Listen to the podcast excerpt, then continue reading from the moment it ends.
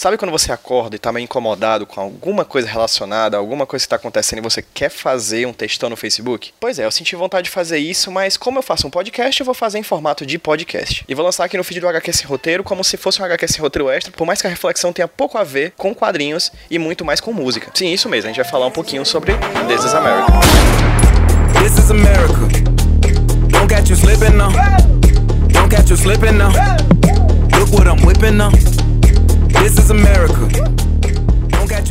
Gente, seguinte, This is America tá bombando, o novo clipe do Childish Gambino, que é o pseudônimo musical do Donald Glover, basicamente a unanimidade, a cultura pop, os jornais, os portais basicamente só falam disso, no YouTube é um grande sucesso. Inclusive, pontuo aqui, caso você queira saber um pouco mais sobre a carreira do Donald Glover e do seu pseudônimo musical Childish Gambino, tem um, po um podcast muito bom aqui do Iradex chamado 5 Motivos sobre Donald Glover. 5 motivos para conhecer Donald Glover. Ele vai estar linkado aqui no post. Ou você procura aí no feed do Iradex, porque, enfim, realmente é muito, muito, muito bom esse programa. Se você ainda não conhece Donald Glover, você vai começar, pelo menos, a entender o porquê da importância dele atualmente para o cenário da cultura pop e da cultura musical musical mundial. É quase certo que todo mundo gosta desse, desse clipe, ou pelo menos as maiorias das críticas é, são esmagadoras. As positivas são realmente críticas esmagadoramente positivas em relação à quantidade de críticas negativas que eu vi. Sim, eu vi algumas críticas negativas e acho que todas as pessoas têm direito de criticar o que quiserem. Mas de toda forma, é um fenômeno, né? No momento em que eu gravo esse papo aqui, eu vou ter que datar, porque eu acho que é interessante datar até. O clipe de This is America tem exatamente 79 milhões 843 mil 262 visualizações visualizações. Ou seja, esse clipe foi lançado no dia 5 de maio e eu tô lançando ele alguns dias depois,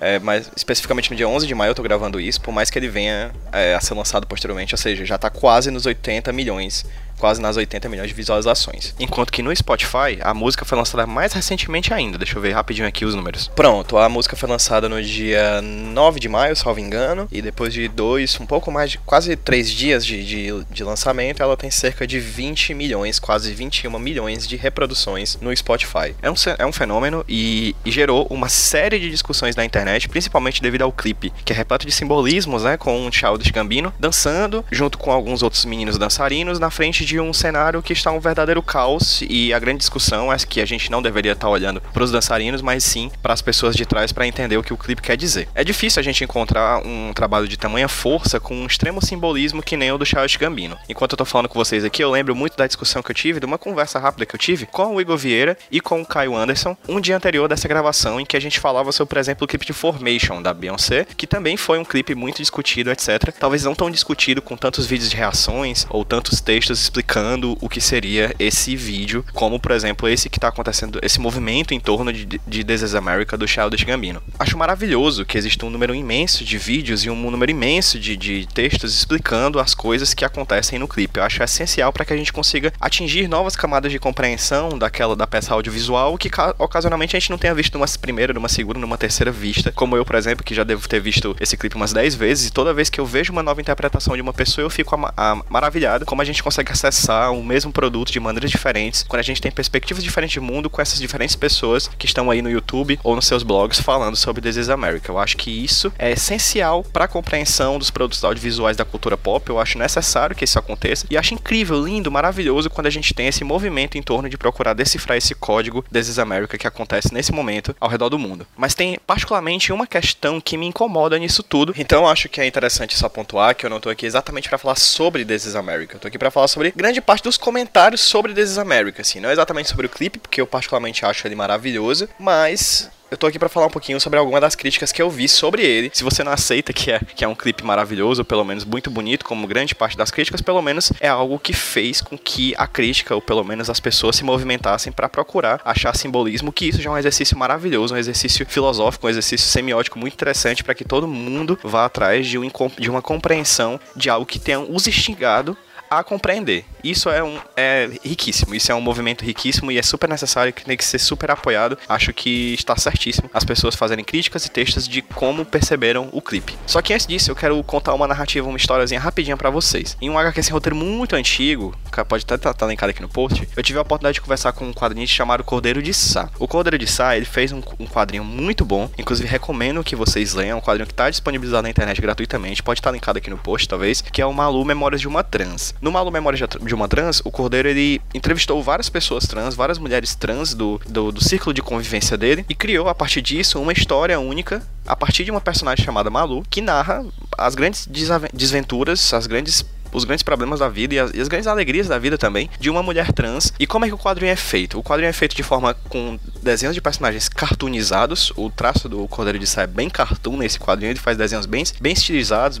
personagens com olhão, personagem com a bocona. É um desenho bem, bem cartunesco. Mas como plano de fundo, ele utiliza fotos. Os cenários, todos os cenários do quadrinho são fotografias. E como eu estava pesquisando sobre isso, sobre quadrinhos e fotografia, eu fui entrevistar ele na ânsia de saber por que, que ele tinha feito isso. E a minha pergunta no podcast, vocês podem até ver, eu nem cortei isso. Vai estar tá lá mais ou menos assim. Eu chego para ele e pergunto: Cordeiro, você fez esse quadrinho dessa forma por você queria passar um, ar, um ambiente de realidade? Você queria que, apesar dos quadrinhos serem cartoonizados, você gostaria de colocar uma imagem de fundo com fotografia para dizer que, apesar daquela história ser, ser estilizada, ser, ser, ser própria, ser, ser autoral, é, você estava querendo que ela fosse posta no mundo real? Eu fiz essa pergunta mais ou menos desse jeito, só que ele me respondeu de uma maneira que me fez pensar. Ele disse assim: não, também ficou por essa perspectiva no final das contas, mas o que eu queria era tirar fotografias para servir de exemplo para uma pessoa vir e desenhar os cenários, talvez até eu mesmo posteriormente desenhar os cenários. Só que no momento, na correria da entrega desse projeto, que tinha ganho edital, eu não tive como desenhar. Então eu deixei a fotografia e ficou do jeito que tá,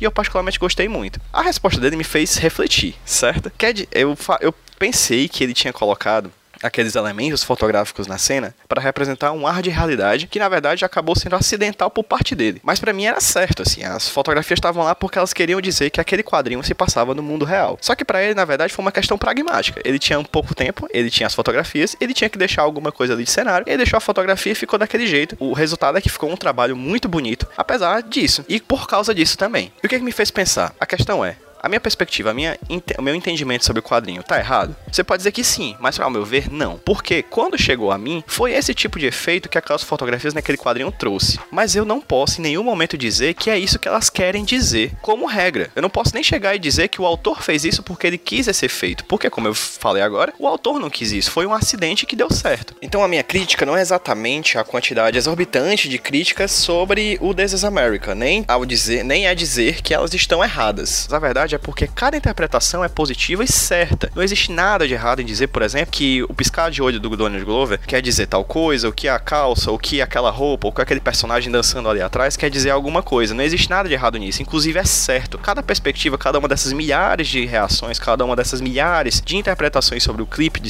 Donald Glover são corretíssimas. A gente precisa entender esse mar de representações, esse mar de, de simbolismos que atingem pessoas diferentes e compor a nossa própria realidade a partir disso. Mas em nenhum momento eu posso dizer que isso é a pura realidade. Eu não posso chegar e dizer que o piscar do Donald Glover nesse clipe quer dizer exatamente isso, porque às vezes não é. Às vezes não é isso. Às vezes não é o interesse disso. Às vezes é para você. E nem quer dizer que o Donald Glover com essa piscada de olho quis dizer isso, porque às vezes também ele não quis dizer isso. Outro exemplo que me vem na mente, ele é do final do ano de 2017. Tem até uma matéria do G1 que eu vou linkar aqui no post, que a UFRJ, a Universidade Federal do Rio de Janeiro, fez um, um concurso público e dentro desse concurso público tinha uma letra da música do a música Vou Te Encontrar do Nando Reis. E aí na e aí na prova tem várias questões sobre essa música e tem cinco é, aquelas questões de múltipla escolha, cada uma com A, B, C, D e E, né? E aí no caso é, as pessoas como as pessoas fizeram o, o concurso e mandaram pro próprio Nando Reis uma foto das questões do, do concurso. E o Nando Reis respondeu, eles mandaram por meio do Messenger do Facebook, acho que para a página dele. E aí ele respondeu dizendo que a questão deveria ser anulada porque não era isso que ele queria dizer ou pelo menos as, as respostas que ele queria dizer não era exatamente a correta dentro daquelas que estavam ali na prova. O que isso traz à tona? Nando Reis está certo? O concurso está certo? A pessoa que fez e achou ruim está certo? A questão é a seguinte: o que, é que eu penso disso? Todas as interpretações estão corretas. A do Nando Reis, por ele ser autor, mas na verdade a autoria dele não é exatamente algo que deva ser canonizada. A gente vai falar um pouquinho, pouquinho sobre isso daqui a pouquinho. Mas quando você pega a questão artística e você delimita a uma objetividade que deve ser posta em um concurso público, uma prova, você está trazendo do campo da arte, trazendo o campo da arte uma questão de objetividade que a, o campo da arte não tem naturalmente. Ou não deveria ter naturalmente, ou pelo menos não tem em sua grande parte Uma coisa similar aconteceu com o, escritor britânico Ian McEwan. Ele ajudou o filho dele em uma aula para fazer uma redação sobre um dos seus próprios livros, ou seja, o, o, filho dele estava lendo o livro do pai e ele ajudou o filho a fazer uma redação sobre o próprio livro, isso lá na Inglaterra. O que que aconteceu? O filho dele não conseguiu uma letra A, que é o formato de notas lá das, da Inglaterra. Ele conseguiu uma nota C, ou seja, o próprio pai ajudando o filho. O filho respondeu as questões por meio do que o pai tinha falado, o pai é autor, e o professor e a escola não aceitou as respostas, nem deu um A, nem deu um 10, mais ou menos, em comparação, pro filho, por mais que ele tenha recebido a orientação do próprio pai, que é autor do próprio livro. E aí levanta realmente a questão: quem está certo, quem está errado? A verdade é que, no final das contas, a interpretação e o interesse, a intenção do autor é uma das menores forças de vetores dentro desse ar, desse mundo de críticas de arte. Quantas vezes a gente já não teve, por exemplo, problemas na internet, backlashes ou, ou, ou discussões polêmicas por causa de piadas de alguns, de alguns artistas que disse que não queria ser machista, mas que acabou sendo, piadas homofóbicas, piadas racistas, e a gente reclama disso e a pessoa diz, ah, eu não quis ser racista, não sei o que. Na verdade, no final das contas, a piada foi majoritariamente interpretada de alguma maneira pelo público e ela não está errada essa interpretação. Assim como também não quer dizer que a interpretação do autor também está errada. Só que a gente tem que entender que, durante uma crítica artística ou coisa desse tipo, a interpretação do artista é um desses vetores e talvez seja o menos importante quando a gente fala, por exemplo, sobre alguns autores acadêmicos que falam sobre a morte do autor, que uma vez que a obra chega na mão do público, ela é do público. Claro que aqui cabe uma leve discussão e uma grande discussão, na verdade, mas só um ponto, uma, uma pontuação de que não é exatamente porque o público interpretou de uma maneira, ou majoritariamente o público interpretou de uma maneira, que aquilo também quer dizer o que o público quer dizer. Às vezes, o interesse, o conhecimento, as reflexões, ou mesmo as opiniões de um público diante de uma obra de arte, ela está muito mais em volta numa questão de má fé e no interesse público, no interesse político, do que de fato em perceber aquilo ali como arte, que é, e discutir sobre no campo da arte, no campo da filosofia, no campo que aquela obra de arte está inserida, prioritariamente, por mais que a gente saiba que a arte ela não consegue se desvincular das questões sociológicas, culturais e políticas de uma sociedade. A obra de arte ela tem um tripé. Ela é feita de artista, de obra e de público. Todos os pontos desse triângulo são importantes, mas o público é de extrema importância porque é ele que vai gerar energia de crítica, de, de feedbacks, que vai trazer de volta ao autor e vai mexer com as suas próximas obras. Então, a minha questão é: eu não estou falando mal das críticas, eu acho que elas têm que existir aos montes, porque realmente é um clipe bacana que traz que instiga pensamentos interessantes e que as pessoas devem sim parar, ver e refletir. Mas é essencial que a forma de reflexão seja uma forma extremamente personalizada na, na, figura do crítico. Eu penso isso, eu vi dessa forma, eu entendi dessa forma. E talvez até com um gancho para que outras pessoas tragam a sua informação. E você, como você entendeu? Fazendo um upgrade do próprio programa que eu fiz aqui rapidinho, no mesmo dia que eu gravei esse pequeno ensaio sobre interpretação e crítica, foi ao uma entrevista de um jornalista chamado Chris Van Vliet, junto com o, Dan, o próprio Donald Glover e a Phoebe Waller-Bridge. Ambos, no caso, estavam numa coletiva de imprensa do filme Solo, uma história de Star Wars, né? Esse é o filme do Han Solo, em que o Donald Glover vai interpretar o papel do Lando Calrissian, né? Estava ali no, no meio do, daquele momento em que estava viralizando This is America, ainda tá num momento muito grande, ainda tá numa onda muito grande de pessoas criticando e vendo This is America, né? E o jornalista, o Chris, ele pergunta se Donald Glover queria dar alguma interpretação, falar um pouco sobre a interpretação do, do clipe This is America, em que ele prontamente responde: Não. I feel like it's not really my place. Não, eu sinto que esse realmente não é o meu lugar. Eu sinto que é algo que realmente, eu sinto que é algo que realmente deveria estar por aí. Você sabe, é para as pessoas. E aí o jornalista pergunta novamente se a ideia do clipe é realmente essa de deixar aberto para a interpretação. Like is the idea that a lot of what we're seeing in the video is open for interpretation? I I don't want to give it any context. O que o Donald Glover prontamente responde que ele não quer dar nenhum contexto. E reitera que ele sente que esse não é exatamente o lugar que ele sente que é dele. Ele afirma que se ele fizer isso, se ele der um contexto, se ele explicar o que ele queria dizer, isso não é bom nem para ele nem para ninguém. E ele fala que, assim como o filme de Star Wars que ele tá fazendo, quando você assiste um filme ou assiste um videoclipe, você sai da sessão de cinema ou da frente do videoclipe com o que você tiver que sair dele, ou seja, a sua interpretação pessoal. Watch this movie and walk away with whatever you need to walk away with. O link com a entrevista completa vai estar aqui no post desse podcast. Então, re resumindo, o incômodo aqui não é sobre as críticas, é a, sobre as formas que as críticas estão sendo feitas e que talvez seja interessante que todos nós pensemos um pouco nisso, até para as nossas próprias críticas. Eu tenho, eu tenho esse, esse interesse de dizer, ah, um filme é ruim. Talvez não seja, talvez o filme seja ruim de fato, talvez não seja. Talvez o meu filme que seja para mim ruim, para outra pessoa não é. E afirmar categoricamente que um filme é ruim porque sim, é, é impor talvez sobre a realidade do outro a realidade minha. E claro, existe uma imensidão de questões técnicas, abordagens técnicas, questões relacionadas à iluminação, a roteiro, a atuação, metrificáveis para que a gente consiga perceber uma nota ali se um filme é bom ou ruim. Isso também se aplica a quadrinhos, isso também se aplica a peças de teatro, isso também se aplica a música, isso também se aplica à literatura, isso se aplica a qualquer tipo de arte. Existe um arcabouço, uma quantidade considerável de pesquisas e de questões relacionadas às questões técnicas que fazem com que a gente tenha um mínimo de chão para poder se dizer se algo é ruim ou bom tecnicamente, mas a gente não pode nunca levar a técnica exclusivamente a técnica para questões de subjetividade dos nossos sentimentos em relação a uma obra de arte. Então, se você resume a interpretação de um aspecto do clipe a isso é isso e somente isso, você está engessando a significação daquele momento do clipe, daquela obra de arte, daquele quadro, daquele quadrinho, daquele filme, daquela série, daquela música e está enquadrando em somente um tipo de perspectiva. Ou seja, você está engaiolando a arte, engaiolando a possibilidade de outras perspectivas, de outras, de outras representações, de outras formas de compreender aquele conteúdo. E isso não é bom, isso é péssimo, porque a gente está a gente tá tornando a arte um, um, sentido de mão único e tornando um ponto de vista hegemônico em relação a outros. O que, é que você acha disso? Se você se instigou, se você refletiu, se você pensou alguma coisa, se você concorda ou discorda de mim, por favor, vem aí na caixa de comentários e fala o que, que vocês pensam. Vai até xingar, mas se xingar, a gente não vai aceitar o comentário. Aproveita e fala também se você gostou desse formato de programa, uma parada bem ensaio, comigo falando sobre alguma coisa relacionada a quadrinhos ou ligando quadrinhos a alguma outra coisa da cultura pop, como foi o caso de hoje falar sobre This is America, Malu Memórias de uma Trans, e Nando Reis, e Ian McEwan, e Crítica e tudo mais. Falei para se vocês gostaram desse formato de programa e se vocês querem ouvir mais é, desse doidinho aqui falando alguma coisa que possa ser interessante para vocês. É isso, gente. Até a próxima. E caso você ainda não tenha ouvido This is America ou visto o clipe, por favor, vá atrás, veja. É muito interessante, é muito bonito. Eu particularmente gosto bastante. Aproveita e bota aí nos comentários também o que você achou do clipe. E agora, para finalizar, vou deixar só a música aí na íntegra para você que não ouviu ainda ouvir, ou se ouviu, fica com essa música de novo o resto do dia na cabeça, porque eu tô com ela já há cinco dias na cabeça e posso dizer que eu não me arrependo. Muito obrigado e tchau, tchau.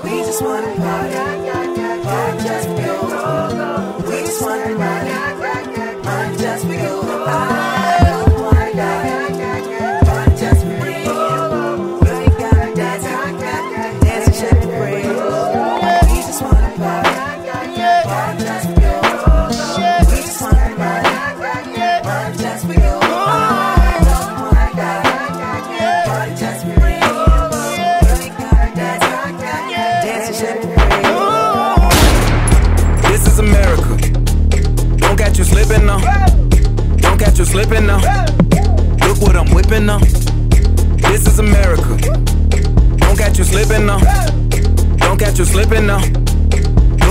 Look what now. This is America. Don't got you slipping now. Look how I'm living now. Police be tripping now. Yeah, this is America. Guns in my area. My area. I got the strap. I gotta carry 'em. Yeah, yeah, I'ma go into this. Yeah, yeah, this is Gorilla. Yeah, yeah, I'ma go get the bag. Yeah, yeah, or I'ma get the pad. Yeah, yeah, I'm so cold like yeah. Yeah, I'm so dull like yeah. We gon' blow like yeah. Uh.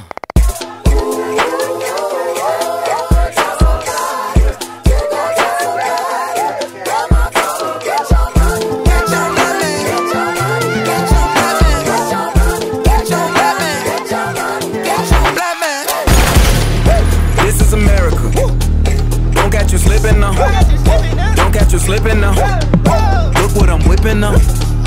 This is America. Don't catch you slipping now. Don't catch you slipping now. Look what I'm whipping now. Look how I'm geeking now. I'm so fitted. I'm on Gucci. I'm so pretty. Yeah, yeah. I'm gonna get it. Watch me move. This is Sally. That's a tool. Yeah. On my Kodak. Black. Ooh, know that.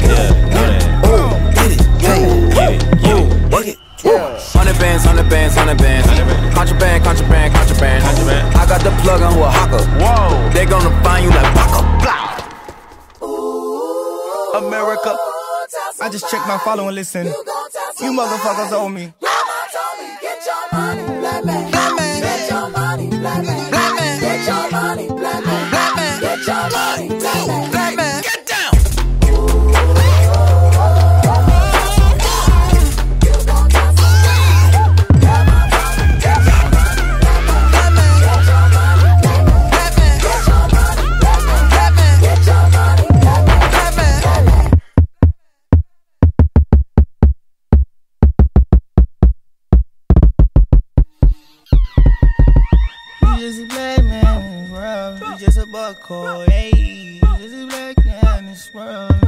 Living expensive foreign, hey. Just a big dog, yeah. My Kindle came in the backyard. From a barbarian life to a dog.